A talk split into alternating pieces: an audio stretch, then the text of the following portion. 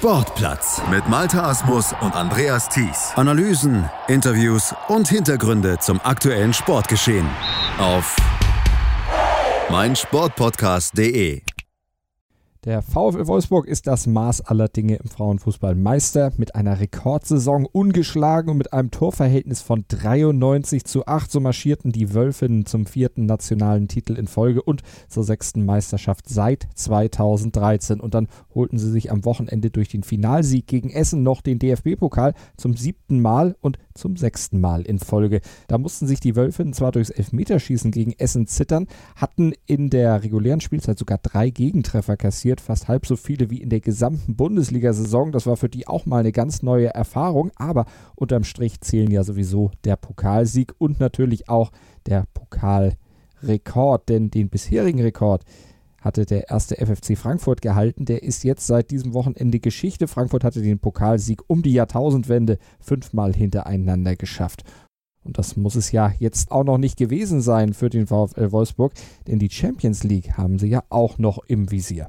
Doch was macht den VfL Wolfsburg so stark? Was steckt hinter dieser Dominanz, die offenbar nicht mal die Bayern brechen können? Wir haben mal nachgefragt bei Jule vom Früh-Podcast und vom Frauenfußball-Podcast Lottes Erbin. Hallo Jule.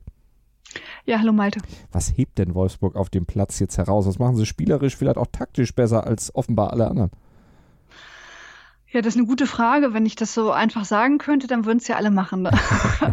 also zum einen haben sie einen extrem guten Kader, der auch lange so spielt, wie er spielt. Also die haben zwar natürlich so ein paar Abgänge und Wechsel jedes Jahr, aber in der Regel in kleiner Zahl und auch oft so, dass man nicht unbedingt die, die äh, stärksten Spielerinnen ähm, abgibt, sondern dann so eine Mischung. Dann sind natürlich ein, zwei dabei, die hätte man gern behalten, aber eigentlich ist es so, dass man tatsächlich diesen Kern des Teams und die wirklich starken Spielerinnen oft halten kann, auch sehr, sehr lange halten kann.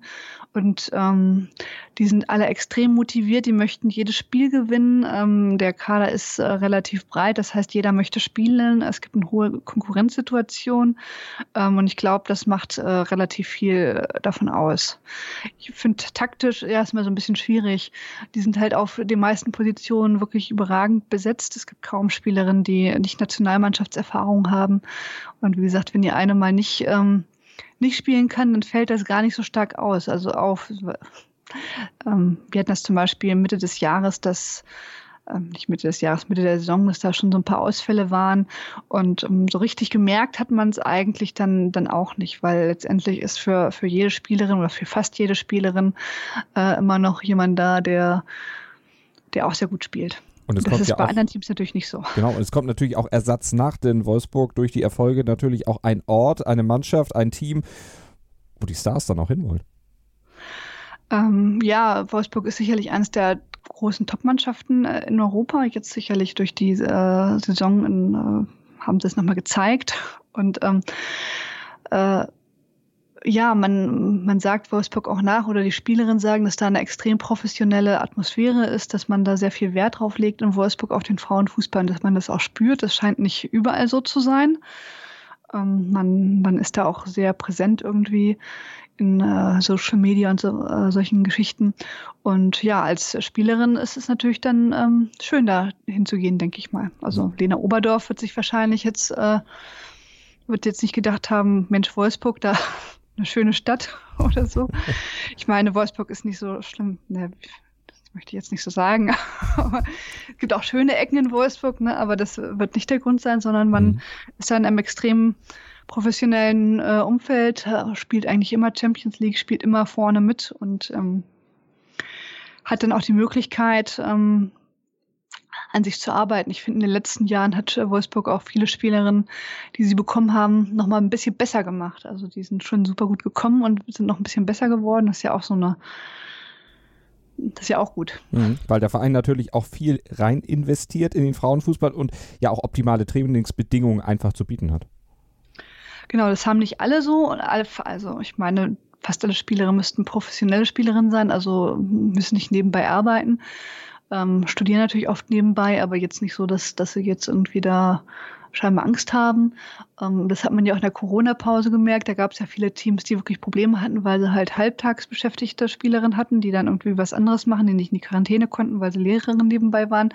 Das hat man jetzt in Wolfsburg nicht gehört, dass die gesagt haben, das ist aber unglücklich. Äh, ähm, die Spielerin muss jetzt irgendwie, was weiß ich, muss jetzt unterrichten oder so. Mhm. Ja, Laborbedingungen kann man da jetzt schon fast sagen. Bedingungen, die vielleicht in der Form stand jetzt nur die Bayern sonst noch bieten können. Wie reagiert man denn in München auf diese Dominanz der Wolfsburgerin in dieser Saison? Lässt man das auf sich sitzen, da nur zweite Kraft zu sein oder wird da jetzt so ein Wettrüsten stattfinden? Also die Bayern seit Jahren versuchen eigentlich so ein bisschen aufzurüsten. Jetzt noch mal ein bisschen, ich finde, jetzt legen sie noch mal eine Schippe nach. Jetzt kommen ja aus Essen auch äh, Hegering, ähm, Schüller ähm, aus Freiburg und Bühl. Das heißt, man äh, verpflichtet da grundsätzlich gefühlt nur noch äh, Nationalspielerinnen, die auch schon mal äh, schon öfter gespielt haben. Und ähm, ja, wie sich das dann so auswirkt, ist eine gute Frage. Ich finde bis jetzt, dass ähm, ich finde von den Namen her und auch vom Kader ist Bayern eigentlich nicht nicht so, dass man da hinten anstehen muss. Ähm, ganz im Gegenteil, manchmal hat man das Gefühl, da liest sich die die, der, der Kader noch prominenter als Wolfsburg, weil die auch äh, insbesondere in der deutschen Nationalmannschaft viele, viele Leute in ihren eigenen Reihen haben. Aber so richtig die Konstanz, die, die Wolfsburg hinbekommt schon seit Jahren, die haben sie in Bayern noch nicht gefunden. Jetzt haben sie natürlich einmal den Trainer gewechselt. Ähm, ich finde, er hat in dieser Saison noch nicht gezeigt, dass er ähm, ja, dass er da eine, eine große Konstanz hinbekommt und wir jetzt schön Fußball sehen, ähm, wie wir uns das immer gewünscht haben. Aber vielleicht schafft er das ja in, in den nächsten Jahren werden wir natürlich mal abwarten. Bayern und Wolfsburg, zwei Teams, bei denen die Damen natürlich auch von den Bedingungen, die durch die Männerteams eben schon da sind, auch profitieren. Aber das ist ja nicht überall so. Bayer Leverkusen zum Beispiel oder Köln zum Beispiel, die mischen ja auch bei Männern und Frauen mit. Aber warum agieren die zum Beispiel beim Frauenfußball nur mit angezogener Handbremse? Köln ist abgestiegen, Leverkusen, die spielten lange gegen den Abstieg jetzt in dieser Saison. Äh, ja, Köln hat ja vor, ein bisschen mehr zu investieren in Frauenfußball. Da kommen nächstes Jahr ähm, prominente Spielerinnen. Das hilft ihnen natürlich nicht. Jetzt sind sie trotzdem abgestiegen. Jetzt müssen sie halt mit sehr prominenten Spielerinnen äh, in der zweiten Liga spielen. Das ist natürlich ein bisschen traurig für die, aber ich gehe davon aus, dass Köln wiederkommen wird. Und ähm, ja, das ist richtig. Manche Teams äh, stecken da nicht so viel rein. Das hat dann wahrscheinlich ähm, vielleicht wirtschaftliche Erwägungen, nehme ich mal an, äh, damit zu tun, dass man denkt, das lohnt sich nicht so richtig. Äh, Eintracht, Eintracht Frankfurt hat jetzt ja mit, ähm, mit dem ersten FFC Frankfurt fusioniert. Da ist man gespannt, wie das sich entwickelt, ob man da jetzt vorhat, mehr zu investieren, beziehungsweise auch ein bisschen mehr zu machen. Und ähm, ich persönlich gehe auch davon aus, dass irgendwann ähm, Leipzig äh, gerne äh, sich da positionieren möchte. Hm.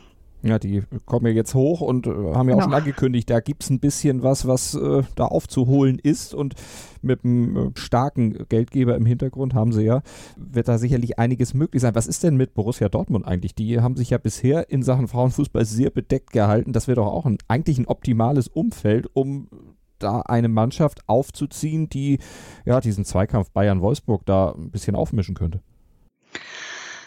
Ähm, ja, ich komme ja aus, oder ich wohne ja in Dortmund. Also man, man äh, hat ja auch schon eine Umfrage gestartet, also der BVB selbst, wie man das angehen könnte. Man hat das Gefühl, man überlegt dann noch so ein bisschen, vielleicht macht man es irgendwann so ein bisschen wie Schalke und fängt unten an und will dann aber auch nicht so richtig hoch. Zumindest hat man bei Schalke das Gefühl. Ähm, das, das wird sich zeigen. Ich glaube schon, dass äh, Dortmund irgendwann mal eine kleine Mannschaft anmeldet, aber ich glaube nicht, dass sie die Ambitionen haben, da erste Liga oben mitzumischen es ist auch nicht so lukrativ. Ich glaube, das ist nicht so, so stark lukrativ immer noch und wird es vielleicht auch nie sein. Ähm, das muss sich zeigen. Vielleicht, wenn, wenn Dortmund eine Mannschaft gründen würde und da ein großer Zuschauerandrang wäre, würde sich das nochmal anders darstellen. Aber in Bayern zum Beispiel ist es ja auch nicht so. Die haben ja auch viele Fans und trotzdem sind da die Ränge nicht so, so stark gefüllt, wie es sein könnte mit einer Bayern-Mannschaft. Aber vielleicht ist man jetzt auch in Bayern, die haben ja irgendwie auch ganz viele andere Teams da ein bisschen verwöhnt. Das ist mal eine oder überhaupt in München ist natürlich einfach da, sich was anderes auszu oder anzugucken als jetzt in vergleichsweise Wolfsburg vielleicht.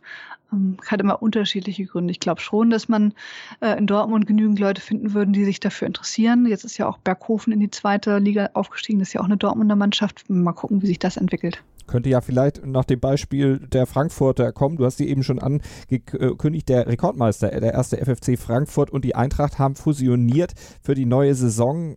Glaubst du denn, dass das schnell dann auch Erfolge zeitigen kann? Denn die Frankfurter, das hat man ja gehört, haben da durchaus äh, Ambitionen, da in der Frauenfußball-Bundesliga mitzumischen. Können sie in diesen Zweikampf Wolfsburg-Bayern einsteigen, eingreifen? Ja, das wird die Zukunft zeigen. Also ich, ich bin eher gespannt, wie lange dann das Interesse wirklich anhält, ne? weil da muss dann schon so lange Atem haben. Es gibt auch mal Zeiten, wo dann, wo man vielleicht nicht so erfolgreich spielt, obwohl man da investiert hat. Und ähm, ja, ich glaube, es wird den wird schwer, irgendwie, also insbesondere an Wolfsburg ranzukommen, aber auch an, an Bayern, die sind schon extrem stark aufgestellt und da irgendwie mit einzugreifen in diesen Zweikampf, das halte ich schon für für schwierig, aber es wäre ihnen zu wünschen, dass sie das äh, langfristig schaffen würden. Und es wäre vor allen Dingen auch der Liga zu wünschen, denn wir wissen ja alle auch vom Herrenfußball, dass so ein einseitiger Meisterschaftskampf oder vielleicht auch ein Duell um die Meisterschaft auf Dauer doch recht langweilig werden kann. Ja, auf jeden Fall. Das wäre wünschenswert. Es ist halt auch wirklich wünschenswert, in Wolfsburg oder Bayern irgendwo hinfahren, dass man nicht immer das Gefühl hat, okay, äh, braucht man sich nicht angucken, weil irgendwie, denn man steht auf Tore. Ähm, und dass es lange spannend bleibt. Und dann wäre es natürlich schön, wenn es auch noch andere Mannschaften gibt, die da den, den beiden Paroli bieten können. Davon gab es ja jetzt in der, gerade in der Wolfsburger Saison einige, zumindest Tore für Wolfsburg. Gegen Tore ja nicht so viele. Ich glaube, acht insgesamt waren es in der ganzen Saison. Also die Abwehr dann schon sehr, sehr stabil. Und die Hälfte davon gab es im Prinzip im DFB-Pokalfinale. Ja, das stimmt, da waren die, glaube ich, selber überrascht. Aber ich finde, ich glaube, der Pokal hatte nochmal so eine andere ähm, Ambition an die, an die jeweiligen, die da spielen, mhm. finde ich. Und ähm, es hat Essen auch extrem gut gemacht. Vielleicht hatte jetzt Wolfsburg auch nicht den allerbesten Tag, den sie jemals haben konnten. Ähm, ist immer so eine Frage. Aber am Ende musst du oben stehen und dann eben auch die Nerven im Elfmeterschießen behalten. Wolfsburg tanzt ja noch auf einer Hochzeit. Zusammen mit den Bayern dann ja auch noch. Champions League ist ja auch im August noch großes Thema. Reicht zum Triple? Also ich kann es mir vorstellen, die Bedingungen waren, glaube ich, nie so gut wie dieses Mal. Zum einen äh, haben sie einen, haben einen relativ einfachen Weg bis ins Finale. Sie werden jetzt gegen Glasgow spielen. Glasgow ist mit Abstand die als zu schwächst, also die sind nicht so sehr stark einzuschätzen. Das weiß man natürlich immer erst auf dem Platz, aber man kann davon ausgehen, dass Glasgow kein großer Gegner sein wird, wobei natürlich an einem schlechten Tag kann man da auch Pech haben. Ähm, aber es sollte zu schaffen sein. Danach ähm, könnte zum Beispiel Barcelona äh, äh die nächste Mannschaft sein und ähm, dann im Finale Lyon zum Beispiel. Und ähm, der Vorteil natürlich der beiden Mannschaften, äh, also sowohl Bayern als auch ähm, Wolfsburg, ist, dass die natürlich jetzt eine, eine Zeit lang gespielt haben auf ähm, ja, Wettbewerbsniveau und das ist natürlich, das hatten die anderen jetzt im Prinzip seit März alle nicht und das ähm, wird sich dann zeigen, wie gut das ist. Zudem hat man natürlich auch so ein bisschen das Problem, dass die ähm, dass die Spielerinnen, die den Verein jetzt verlassen haben, den Verein ja jetzt nicht mehr zur Verfügung stehen in der Champions League. Und so sehr viele Abgänge hatte Wolfsburg jetzt zum Beispiel auch nicht. Also kann noch einiges passieren. Dann im August vielleicht dann das Triple für den VfL Wolfsburg. Jule vom Frühpodcast, beziehungsweise auch vom Frauenfußball-Podcast Lottes Erwin war das hier bei uns bei Stand jetzt auf meinsportpodcast.de. Jule, vielen Dank. Ja, bitte. Wie baut man eine harmonische Beziehung zu seinem Hund auf? Puh, gar nicht so leicht. Und deshalb frage ich nach, wie es anderen Hundeeltern gelingt, beziehungsweise wie die daran arbeiten.